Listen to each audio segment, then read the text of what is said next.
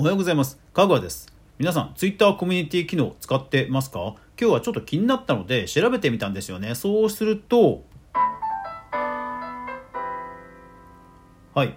もうツイッター検索をして、ひたすらコミュニティを調べました。えー、ツイッターのコミュニティというのは、あの URL、アドレスがあの法則性があるんですよ。えーっとね、確かツイッターの、えーなんかコミュニティーズっていう単語が入るのかな、えー、ツイッターコムスラッシュ i スラッシュコミュニティーズっていうのが必ず入るんですね。なのでその URL を、えー検索しました。ただ、えー、ラング JA、まあ、日本語に限定しないと海外でも引っかかっちゃうので、えー日本語に限定してえーコミュニティアドレス検索をしてみたんですよね。でまあ最近のそうツイッターってなんかあれだあれですよね。なんか結構無限、ま、前は無限にこうたくさん検索結果出てきたような気がするんですけど最近ってなんか一定のところでなんか出なくなっちゃいますよね。なので、まあ、全部を終えたとは、えー思えないんですけども、まあ、とはいええー何百件だっけな。えっ、とそう100件以上は見つかったので紹介します。で一応条件としてはジャンル問わずえー100人以上100人以上集まってるコミュニティを集計してみたという感じです、えーそうしたところ、えー2022年3月9日の時点で104件コミュニティ 100, 100人以上登録のコミュニティが見つかりました、えー一番多いコミュニティが3869件えーこれがですねフォトグラフィー、まあ、写真を共有する、えーコミュニティですね。だからまあ本当インスタ映えするような風景写真がずらずらずらっと、え出てきてまあ見ていてね、えー目の保養になるといったようなコミュニティです。これは本当に まさにって感じですよね。うん。そう。で、えー次がですね、えー Java コミュニティあの Java っていうプログラム言語があってその、まあ、エンジニアの方たちの、えー情報交換の場のコミュニティで、えー3606件。ただ海外の人が結構多いので、まあ、なんで日本語に引っかかっちゃったのかなっていうところはあります。で、え3番目が、えーブログ研究所という、まあ、ブログとアフィリエイトの、えー研究、まあ、情報交換をするコミュニティですね。うん。まあまあまあ結構有名な方が多いのかな。あんまり僕は知らない方が多いかな。うん。という感じで情報交換してると。はい。でえっ、とだから 1000, 1000人以上。1000人以上のコミュニティが 10, 10件かな。10件あってあとはまあ本当にあの28の法則でダダダダって減ってくって感じですね。で一応そのエンジニア向けとかデザイナーさん向けとか一応もう目視で手動でカテゴリーを分けてみました。でその上で Excel でピボットテーブルして集計してみました。そうすると一番多いジャンルは Life でその次がエンジニア向け。その次がマネー。その次がホビー。でその次がデザインと。いう感じですね。意外となんかビジネス系そんな多くなかったなって感じですね。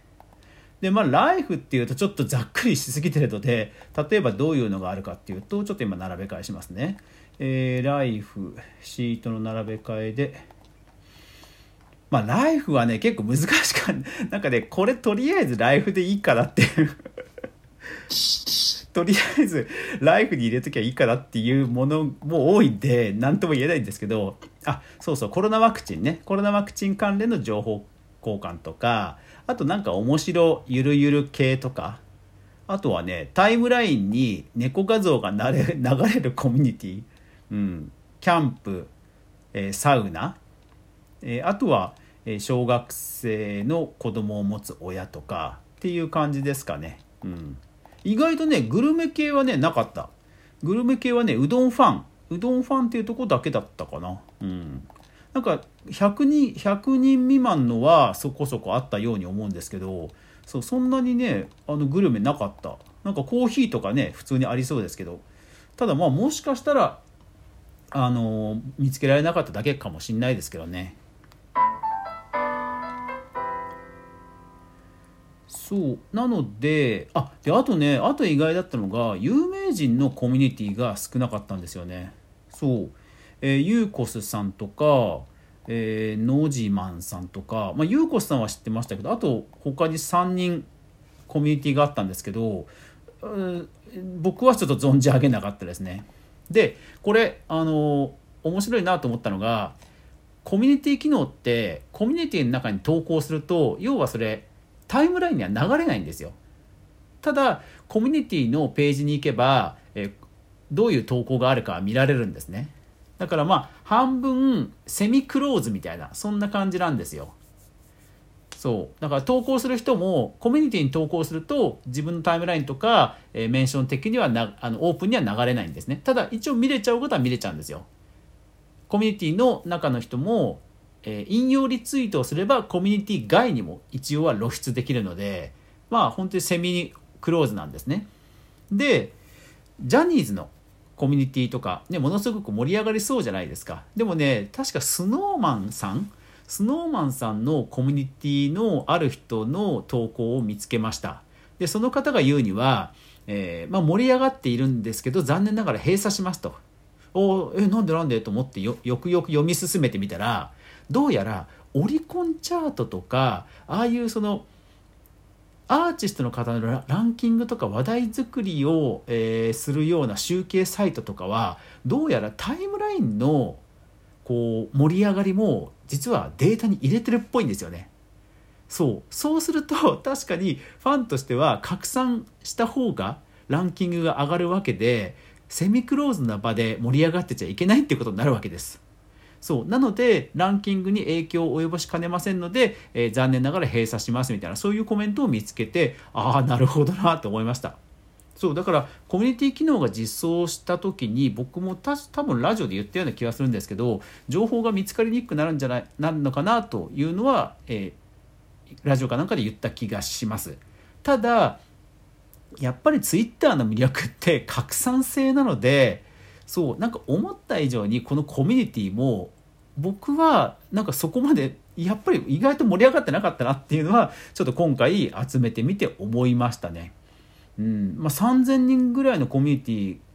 3,000以上のコミュニティが2つしかなかったんでねツイッターぐらいの規模でであとねほらそういうジャニーズさんとかものすごく有名なアーティストさんとかそういうファンコミュニティとかができてそうなイメージがあったんですけど意外や意外検索してみたらそんなことはなくてあ確かにそうだなと。なので一方でエンジニアさん特に拡散とかして盛り上がるとかいうよりは本当に解決すればいいと。いうようなジャンルは確かに相性がいいんだなとは思いました、えー、だからエンジニアさんとかデザイナーさん？デザイナーさんも結構あったかな？うん。えー、キャンバとか、えー、モーションデザインとかクリスタ互助会とかね。うん。そう。でもだから全般的にあ一方あのさらには全般的にこうあツイッターってこういうジャンルと相性がいいんだなっていうのもなんか分かりました。やっぱり、えーと、エンジニアさんとゲームとコンテンツとデザイン。ではホビーとか、うん、っていうそうそう。やっぱりなんかこう真面目なものよりは緩い感じのテーマが多いなっていうのはあやなやっぱりなっていう感じでしたね。はい。というわけで今日はちょっと趣向を変えてやってみました。やっぱりオープニングをね、あの、いきなりもう、あの、テーマに、テーマに沿った内容にしようと思って、えー、始めてみました。なので、あの、時間の長さもね、これからいろいろと試行錯誤していきますが、えー、皆さんにとって聞きやすい内容にしていくのは変わりませんので、えー、どうぞ今後ともよろしくお願いします。よかったらフォロー、登録、通知設定よろしくお願いします。それでは皆さん、今日も素敵な一日になりますように。それでは、いってらっしゃい。